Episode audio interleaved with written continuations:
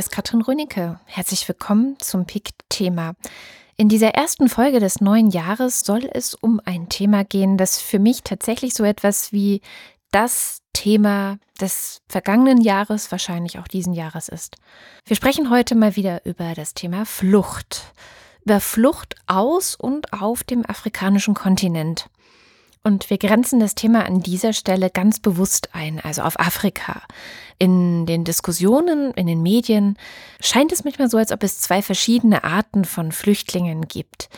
Das eine ist sozusagen der gute Flüchtling, der zum Beispiel vor dem Krieg in Syrien flieht, und der schlechte Flüchtling, der flieht angeblich gar nicht vor einem Krieg, sondern der ist bloß ein Wirtschaftsflüchtling und er kommt aus Afrika.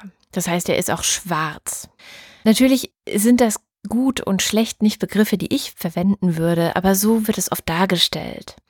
Mal ganz abgesehen von der Diskussion über den möglichen Familiennachwuchs sind sich nämlich sonst beim guten Flüchtling, also beim guten in Anführungszeichen Flüchtling, eigentlich alle vernünftigen Menschen einig.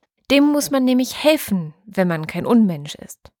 Bei der Flucht aus Afrika aber sieht es gleich ganz anders aus.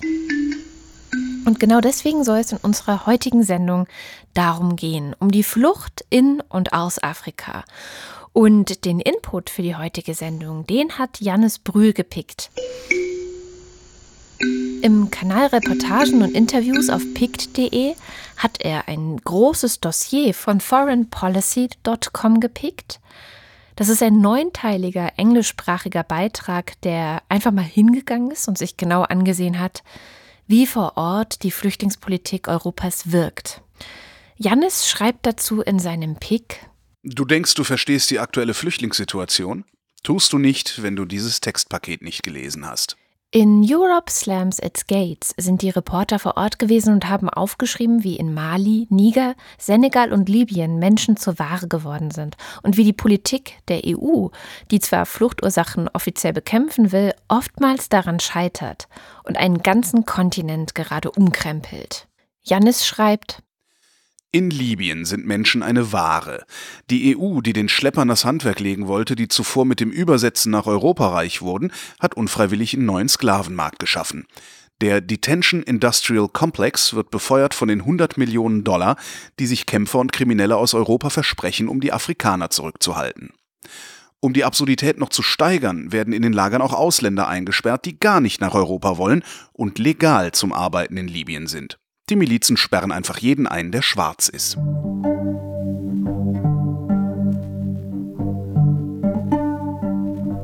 In Deutschland wird sehr viel über Flucht, über die Geflüchteten und die Fluchtursachen gestritten.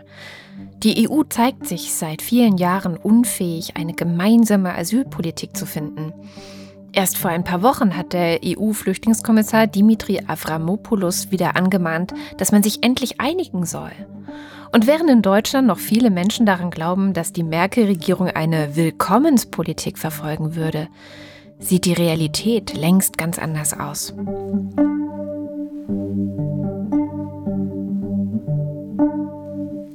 Nicht nur die Reporter von Foreign Policy haben sich diese Realität ganz genau angesehen, auch in Deutschland gibt es ein groß angelegtes Projekt, das vor Ort recherchiert hat, wie die EU-Politik die afrikanischen Länder verändert und beeinflusst. Das Projekt heißt Migration Control. Die Taz-Redakteure Christian Jakob, Dominik Johnson, Daniel Kretschmer und Simone Schlindwein haben über viele Jahre daran gearbeitet und es ist auch in deutscher Sprache. Man kann sich tagelang durch das Online-Portal auf migrationcontrol.taz.de lesen. Für PICT Thema habe ich mit Simone Schlindwein darüber gesprochen. Sie ist Taz-Korrespondentin in Afrika und zuständig für die Regionen der großen Seen. Und außerdem ist sie Mitautorin des Buches Diktatoren als Türsteher Europas, wie die EU ihre Grenzen nach Afrika verlagert. Dieses Buch ist bereits in der zweiten Auflage erschienen. Sie hat es zusammen mit Christian Jakob geschrieben. Beide waren Teil der großen Migration Control Recherche der Taz. Simone lebt in Uganda und wir haben über das Internet miteinander gesprochen. Ja, ich habe Vögel zwitschern und äh, es sind 29 heiße Grad. Also ich äh, würde jetzt nicht gerne mit eurem Berliner Wetter tauschen wollen. Die zweite Gesprächspartnerin der heutigen Sendung ist Petra Bendel.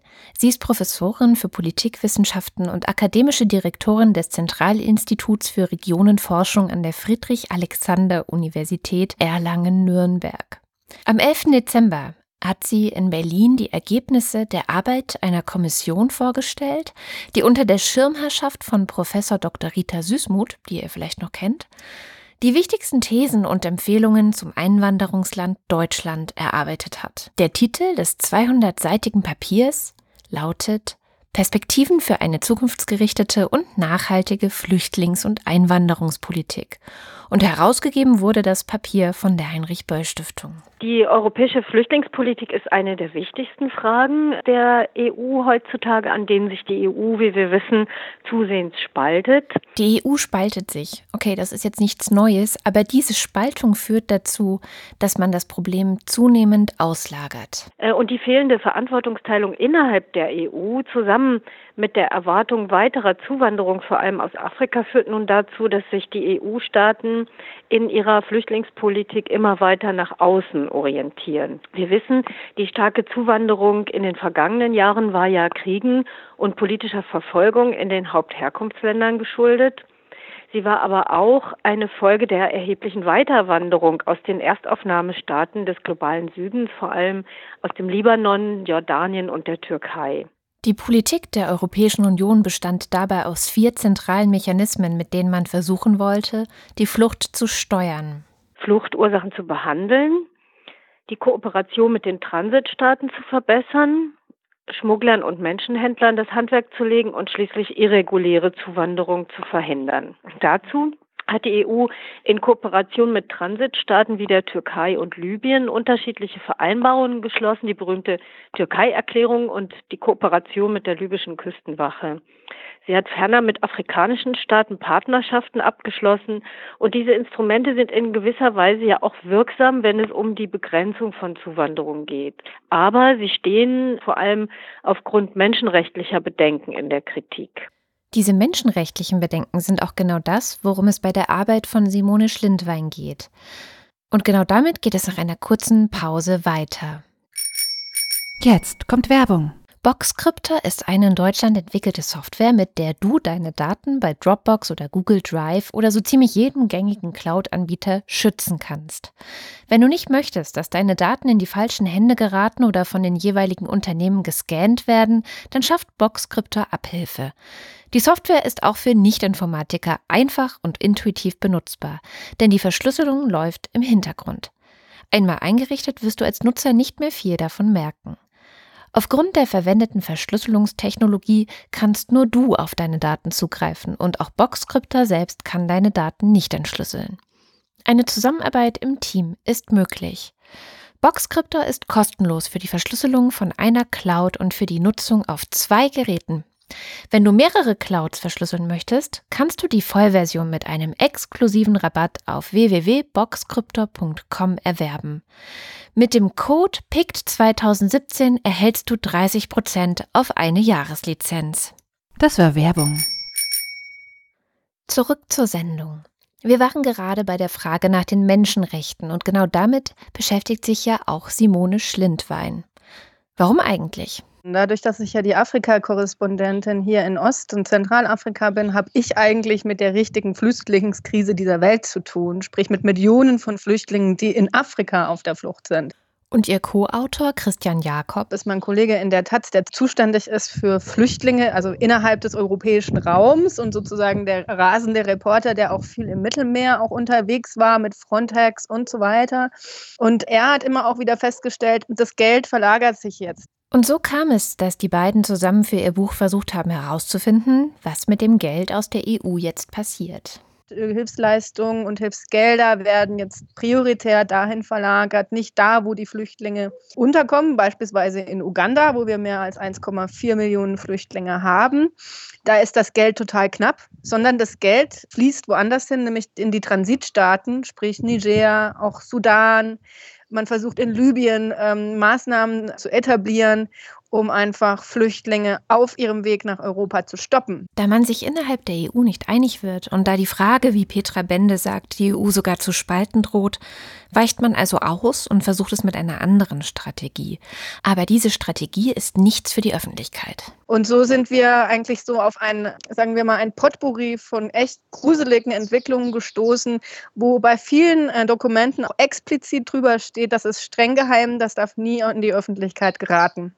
Und das war natürlich für uns ein Ansporn, sich wirklich auch ganz tiefgründig mit dieser Sache zu beschäftigen und in sämtlichen Ländern auch wirklich vor Ort Recherche zu machen, um das Haar genau hinzukriegen. Wir wollten im Prinzip das aufdecken, was da an der Europäischen Union so geheim gehalten wurde, dass keiner fast davon was mitkriegt, weil auch sämtliche Verhandlungen in den Hinterzimmern unter ja, hinter geschlossenen Türen verhandelt wurden und am meisten betroffen eigentlich die Afrikaner selbst sind, die gar nicht wissen, was für komische Deals ihre Regierung da in Brüssel mit der Europäischen Union einfädelt.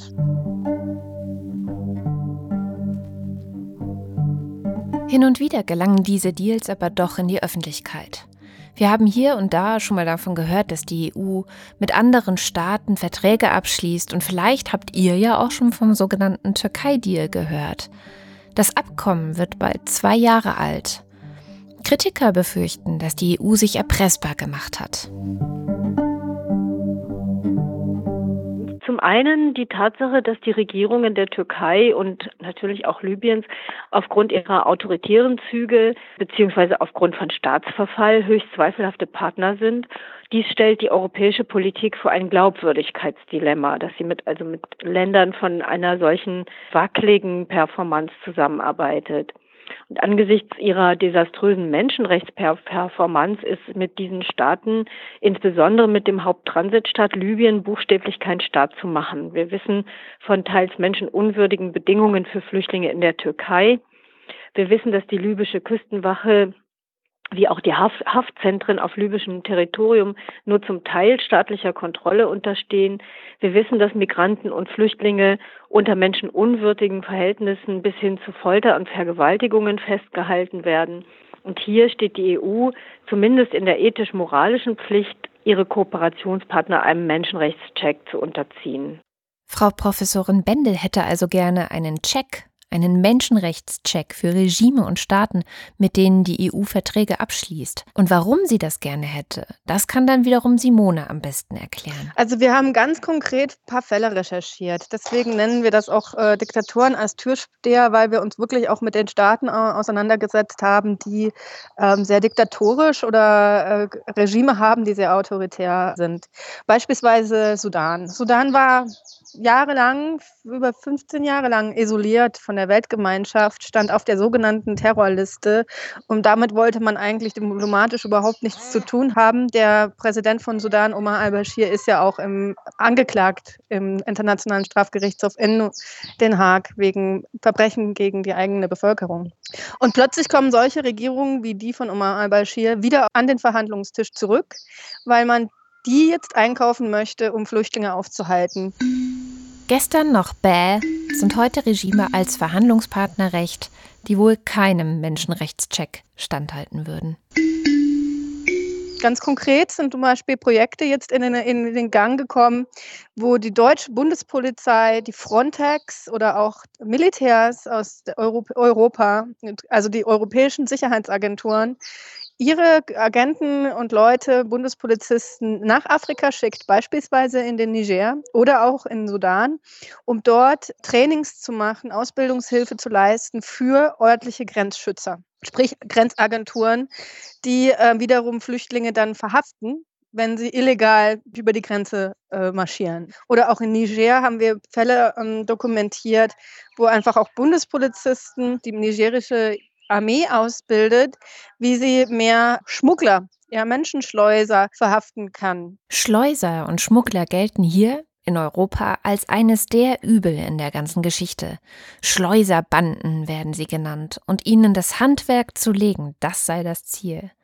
Und weil es das Ziel der EU ist, muss es eben auch das Ziel der afrikanischen Partnerstaaten werden. In vielen Ländern müssten, musste auf Initiative der Europäischen Union, beispielsweise in Niger, ein Gesetz verabschiedet werden, das Schleusertum und Schleppertum unter Anklage stellt und zum Teil sehr hohe Strafen auferlegt.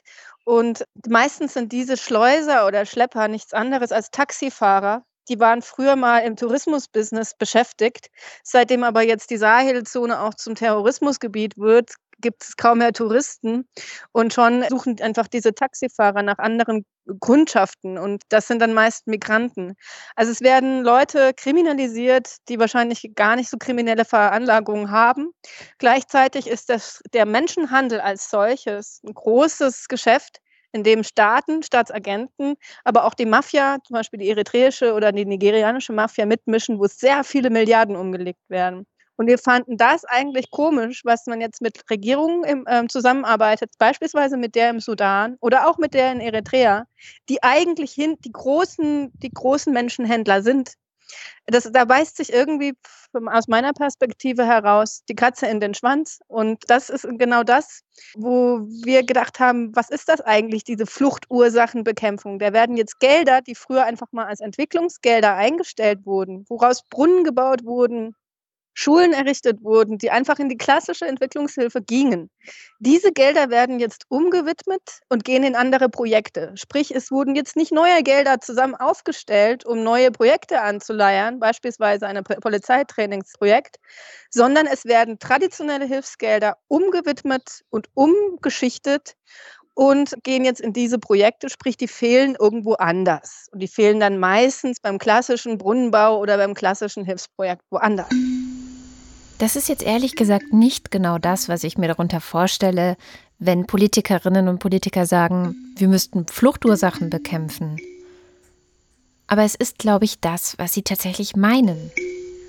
Und das ist das Neue an der Fluchtursachenbekämpfung, dass sich hier die Entwicklungshilfe sozusagen ganz neues Label draufgepackt hat und das unter einem netten marketingmäßigen Argument verkauft, von wegen, dann kommen ja weniger Flüchtlinge in die, in die Europäische Union, dass man mit diesen Geldern eigentlich afrikanische Regierungen anstachelt, auch Menschenrechtsverbrechen zu begehen, indem man Migranten und Flüchtlinge einsperrt und in Lagern hält und sie nur maßgeblich, also gering versorgt. Das Extrembeispiel haben wir jetzt in Libyen, wo richtige Sklavenmärkte und KZs also es gibt Berichte darüber, dass es eben KZ-ähnliche Zustände sind, dass man das auch billigend in Kauf nimmt.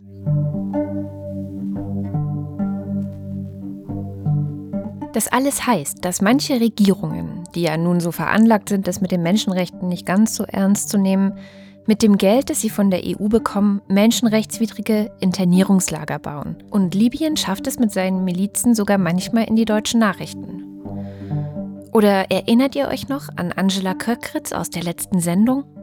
Sie war ja lange die China-Korrespondentin der Zeit. Inzwischen berichtet sie aber aus Afrika. Und sie hat Anfang Dezember einen erschreckenden Artikel darüber verfasst, wie in Afrika wieder Sklaven verkauft werden.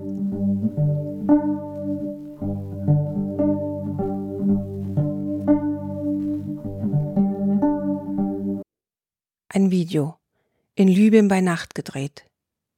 In der Dunkelheit steht eine Gruppe afrikanischer Männer. Auf der Schulter des einen landet die Hand eines hellhäutigen Mannes. Sein Gesicht ist nicht auszumachen. Er sagt auf Arabisch große, starke Jungs für die Feldarbeit. Sein Zeigefinger deutet in eine Richtung, aus der ein Angebot zu kommen scheint. 400. Es folgen weitere. 700. 800. Am Ende wird jeder der afrikanischen Männer für 1200 libysche Pfund, umgerechnet 337 Euro, verkauft. Angela Köckritz macht auch die europäische Flüchtlingspolitik für diese Zustände mitverantwortlich. Es ist im Prinzip aus afrikanischer Sicht ein totaler Albtraum. Das, was in Libyen passiert und welche Bilder da rauskommen, ist eigentlich nur die Spitze des Eisbergs. Und die war so brutal und grausam und gruselig, auch visuell anzugucken. Und das mit dem Sklavenmarkt ist natürlich auch eine historische Komponente, die wahnsinnig viel Aufregung erzeugt in Afrika. Allerdings, das ist jetzt wirklich nur die Spitze des Eisbergs, die sozusagen die Aufmerksamkeit als endlich auf das Thema gerückt hat. Die Europäische Union kollaboriert ja auch mit verschiedenen Küstenwacheinheiten der libyschen Regierung, die es nicht gibt, also sprich auch mit Milizen, um Migranten auch da festzuhalten, damit sie eben nicht in, auf irgendeinem Boot ins Mittelmeer steigen. Was mit solchen Nachrichten an unser Ohr dringt, ist aber nur die besonders grausame Folge der EU-Politik. Das ist jetzt nur die Spitze des Eisbergs. Was unten drunter passiert aus afrikanischer Sicht, ist langfristig für die Entwicklung des Kontinents eigentlich noch viel negativer als jetzt nur solche kleinen Geschichten, sondern die allgemeine Entwicklung ist so, dass Afrika von Migration, also auch Arbeitsmigration, wahnsinnig profitiert. Nicht nur die wenigen Migranten, die es bis nach Europa schaffen, und vielleicht dort auch die Chance haben, irgendwann früher oder später eine Aufenthaltsgenehmigung zu bekommen oder Asyl oder einfach auch einen Job zu finden, um ihr kleines Gehalt, einen Teil davon auch an ihre Familien zurückzuschicken. Sondern Migration innerhalb Afrikas ist ein wahnsinniger Entwicklungsmotor, wirtschaftlich. Und jetzt ist es die Tendenz, dass beispielsweise die ECOWAS, das ist ein ähm, in Westafrika so ein Block, ähnlich wie die Europäische Union, so eine Art Wirtschaftsgemeinschaft. Die haben sich für sich die, die Idee aufgesetzt, Freizügigkeit innerhalb ihres eigenen Blocks zu ermöglichen für alle, alle Menschen, die da drinnen wohnen. Sprich, ähnlich wie in der Europäischen Union äh, kann man frei reisen. Man kann einfach mit seinem nigrischen Pass oder migrischen Personalausweis über die Grenze nach Mali reisen. Theoretisch. Jetzt ist es aber so, dass die Europäische Union eben diese ach so irreguläre oder unkontrollierbare Migration stoppen möchte, indem sie die, der, der ECOWAS und ihren Mitgliedstaaten beispielsweise aufgezwungen hat, Grenzkontrollen wieder einzuführen. Und jetzt ein Mann aus Niger, der in Mali äh, seine Verwandten besuchen möchte, muss wirklich Briefe anschleppen und Dokumente vorzeigen, dass er wirklich die Tante auf der anderen Seite der Grenze besuchen möchte, weil er sonst als Kandidat für eine Migration Richtung Europa gilt und dann einfach nicht rüber darf. Also sprich, man, die Europäische Union hat jetzt mittels ihrer wirtschaftlichen oder auch politischen Kraft es hingekriegt, das, was die Afrikaner für sich entschieden haben, was für sie gut ist als wirtschaftliche Zukunftschance, zu unterminieren. Denn eigentlich hatte Afrika es geschafft, sich selbst zu helfen. Ganz nach dem Vorbild westlicher Staaten und Staatenverbünde. Ganz nach dem Vorbild der EU. Afrika hat für sich selbst entschieden, ab 2018 sollen alle Visabeschränkungen für Afrikaner untereinander fallen. Es sollen auch keine Arbeitserlaubnisse mehr nötig sein. Sprich, wenn man als Nigerianer in Uganda einen Job suchen möchte, dann kann man das auch ohne Arbeitserlaubnis tun, sondern man kann das einfach innerhalb des Afrikanischen Unionsabkommens machen. Und es soll einen gemeinsamen Afrikanischen Union Reisepass geben, der dann auch weltweit gültig sein soll. Das sind die Konzepte, die die Afrikaner und die Afrikanische Union für sich als Zukunftslinie Vision sozusagen sich ausgedacht hat. Und das ist jetzt gegenläufig gegen die europäischen Interessen. Und die Europäische Union tut da alles und setzt alle Maßnahmen ein, um diese Entscheidungen zu unterminieren. Und in manchen Dokumenten, die wir gesehen haben, steht wirklich drin, wer nicht horcht, wird sanktioniert. Sprich, wer nicht in, uns, in unserem Interesse arbeitet und die Politik macht als afrikanische Staat und Regierung, der wird bestraft, indem sämtliche Hilfsgelder gestrichen werden. Und das ist etwas, wo die Europäische Union im Prinzip den Afrikanern die Pistole auf die Brust setzt. Gleichzeitig buttert man so viele Entwicklungshilfe rein hier, um die wirtschaftliche Entwicklung des Kontinents zu fördern. Und man macht sie auf der anderen Seite wieder kaputt. Das ist auch irgendwie so ein Widerspruch, den wir versucht haben, in diesem Buch sehr gut herauszuarbeiten, vor allem im Gespräch mit vielen Afrikanern, die sagen, wie wahnsinnig aberwitzig ist eigentlich diese europäische Politik und wie kurzfristig gedacht ist sie eigentlich auch, dass sie langfristig eigentlich sich selbst unterminiert.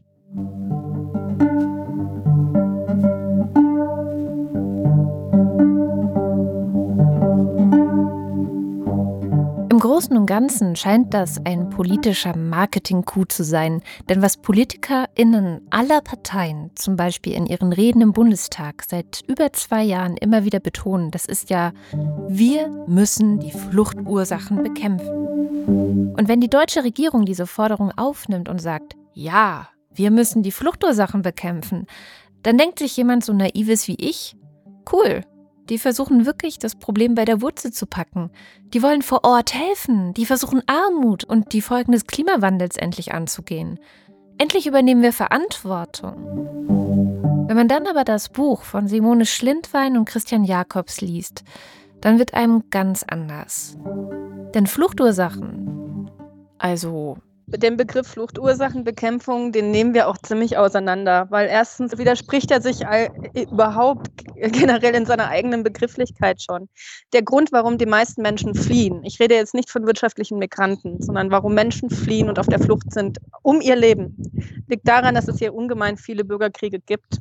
Im Kongo, im Südsudan, aber auch Terrorismus wie in Nordnigeria und anderen Regionen der Zentralafrikanischen Republik. Äh, in Eritrea haben wir ein menschenrechtsverachtendes Regime an der, an der Macht, das eine einzige Fluchtursache ist, jeden Tag für jeden Eritreer in diesem Land. Und äh, dass man jetzt diese Regime, die gegen ihre eigene Bevölkerung blutig vorgehen, dass man diese Regime als Partner anerkennt und mit denen den Verhandlungstisch sitzt, ist eigentlich wahnwitzig an, an sich weil das sind ja genau die Regime, die die Fluchtursachen erzeugen und, und eben gar kein Teil der Lösung sind.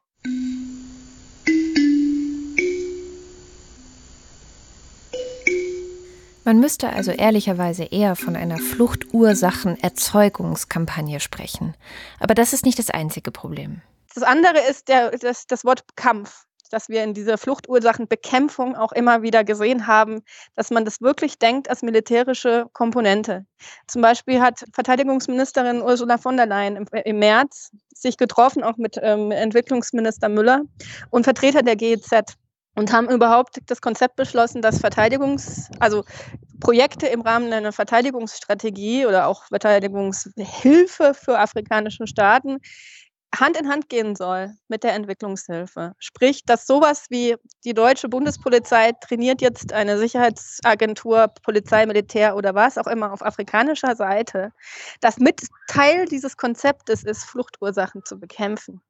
Da werden jetzt zum Teil aber auch wieder leichte Waffen oder auch Radarsysteme, militärisches Gerät geliefert im Rahmen dieser Projekte, was eigentlich auch wieder Militärmaßnahmen sind. Sprich, wir reagieren auf Flucht und Migration als, Euro als europäischer Partner mit militärischen Mitteln.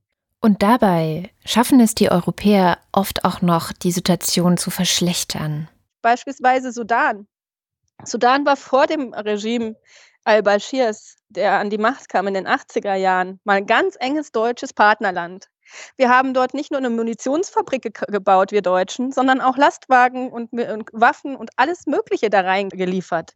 Und nachdem Bashir die Macht ergriffen hat durch einen blutigen Putsch, hatte er das ganze Kriegsmaterial plötzlich für sich zur Verfügung, um damit gegen seine eigene Bevölkerung vorzugehen und einer der grausamsten Bürgerkriege dieser, dieses Kontinents anzuzetteln. Wofür er dann letzten Endes angeklagt wurde vor dem Internationalen Strafgerichtshof. Sprich, wenn wir jetzt wieder als Europäer und vor allem als Deutsche, die Waffen produzieren und ein Teil unseres wirtschaftlichen Wohlfahrtsstaates auf Waffenexport beruht. Wenn wir jetzt wieder afrikanischen Regimen, selbst wenn die heute nicht so gruselig sind, aber wieder Waffen und Militärausrüstung liefern, sie auch trainieren, wie sie diese, äh, diese benutzen können und sollen, und übermorgen putscht sich irgendein anderer General an, der, an, die Macht, dann hat er dieses Kriegsgerät wieder zur Verfügung, um damit, damit Menschenrechtsverbrechen gegen die eigene Bevölkerung zu begehen und langsam, langfristig wieder Krieg anzuzetteln, was noch mehr Flucht erzeugt. Das sind kurzfristige Ideen, die langfristig kontra, total kontraproduktiv sind. Simone Schlindwein ist sich absolut sicher. Wir brauchen alles auf diesem Kontinent, nur nicht noch mehr Waffen. Das ist eine, eine wirkliche Grundtendenz, die man wirklich auch äh, sagen muss, dass es einfach äh, aus der Vergangenheit, die Fehler, die wir in der Vergangenheit gemacht haben, daraus nicht gelernt wurden, sondern diese sich jetzt wiederholen. Dabei sind ja genau die Fehler der Vergangenheit die Ursachen für die Flucht. Die Fehler der Vergangenheit sind die Ursachen für die Flucht von heute und die Fehler von heute werden die Ursachen für die Flucht von morgen sein.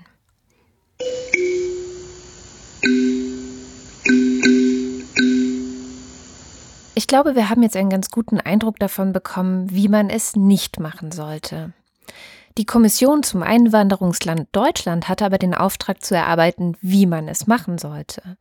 Petra Bende und die anderen Kommissionsmitglieder haben lange darüber gebrütet, wie es zum Beispiel in Zukunft weitergehen sollte.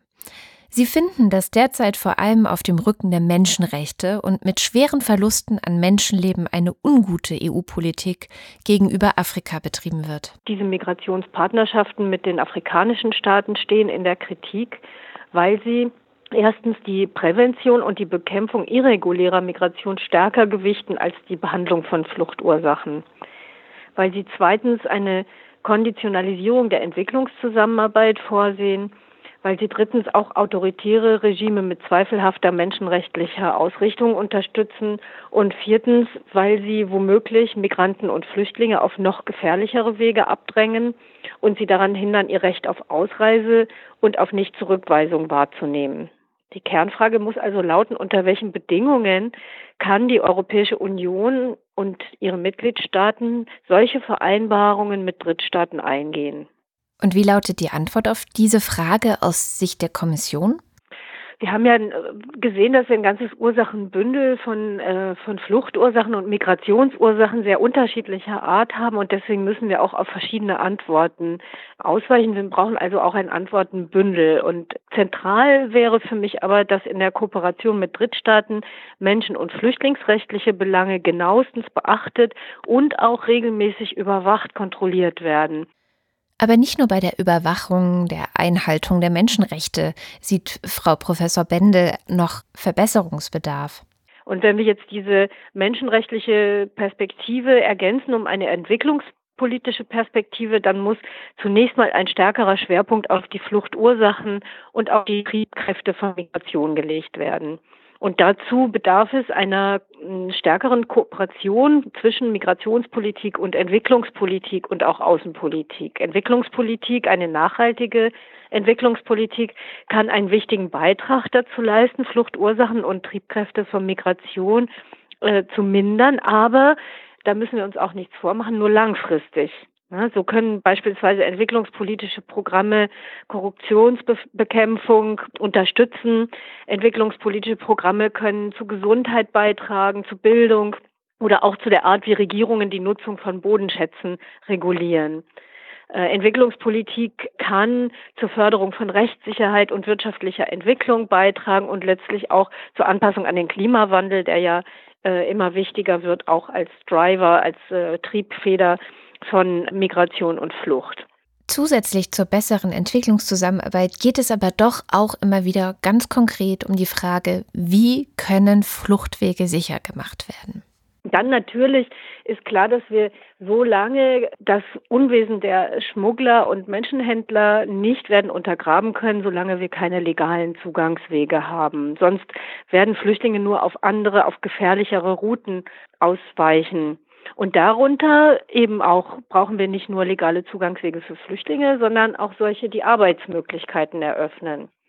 Und hier meinen wir auch äh, von der Kommission der Heinrich-Böll-Stiftung, dass zum Beispiel Möglichkeiten von transnationalen Ausbildungspartnerschaften längst nicht ausgeschöpft werden.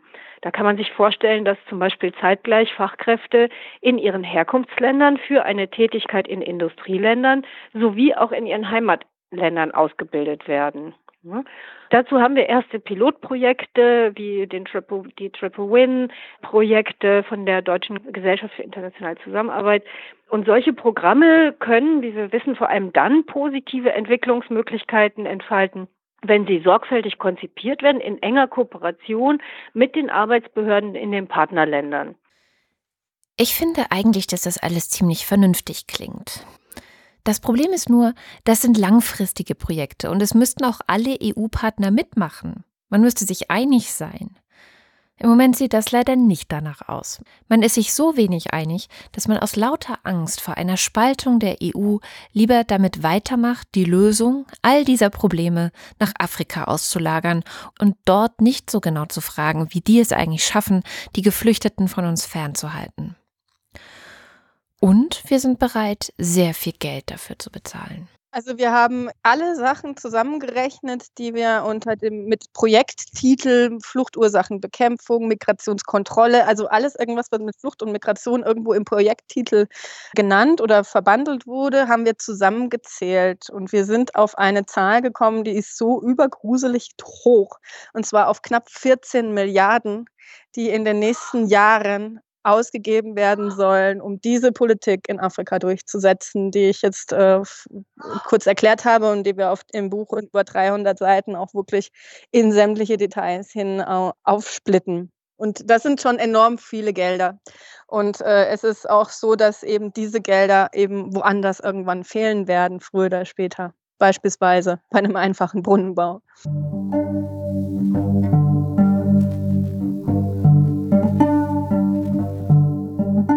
Janis Brühl beendete seinen Pick übrigens mit den Worten Europa droht am Flüchtlingsthema seine Seele zu verlieren. Und damit endet diese erste Folge des Jahres 2018 von PICT Thema. Ich hoffe, ihr wurdet angeregt, euch weiter in diese komplexe politische Lage einzulesen am besten könnt ihr das im Taz-Portal auf migration-control.taz.de machen oder im Buch Diktatoren als Türsteher Europas von Simone Schlindwein und Christian Jakob. Den kompletten Bericht der Fachkommission Perspektiven für eine zukunftsgerichtete und nachhaltige Flüchtlings- und Einwanderungspolitik der Heinrich Böll Stiftung findet ihr im Netz unter böll.de slash Migration. Und natürlich lohnt es sich sehr, die Reportagereihe von Foreign Policy in Ruhe zu studieren, die Janis Brühe für euch gepickt hat. Alle Links und Hintergründe findet ihr wie immer auf podcast.pict.de. Ich wünsche euch nun einen guten Start in das Jahr 2018 und ich hoffe, dass alle politischen Entscheider in diesem Jahr weniger aus Panik oder Angst vor Spaltung der EU handeln, sondern mehr auf tatsächliche Zustände in den afrikanischen Partnerstaaten geblickt wird. Um für die Zukunft eine gemeinsame und mit ihnen gestaltete Migrationspolitik zu schaffen. Weil ich nämlich glaube, dass das Ganze wirklich nur auf Augenhöhe gelingen kann. Aber dazu müsste ein europaweites Bekenntnis her, dass wir unsere Seele nicht verlieren wollen. Mein Name ist Katrin Rönicke. Das war PICT Thema. Wir hören uns in zwei Wochen wieder und in der Zwischenzeit könnt ihr den aktuellen PICT-Hintergrund, den der Kollege Florian Scheirer zusammen mit Detektor FM produziert, hören. In der aktuellen Folge geht es um Flüchtlinge, die sich prostituieren und wo die Sicherheitsleute in den Unterkünften als Zuhälter fungieren. Es geht um Straßenkinder in Kambodscha, die eine Death Metal Band gegründet haben. Und es geht um Lars Langenau. Der sammelt Schicksalsschläge. Wenn Sie Interesse daran haben, in unserem Podcast für Ihr Produkt zu werben, dann schauen Sie auf unserer Seite vorbei auf podcast.pict.de slash Kooperation.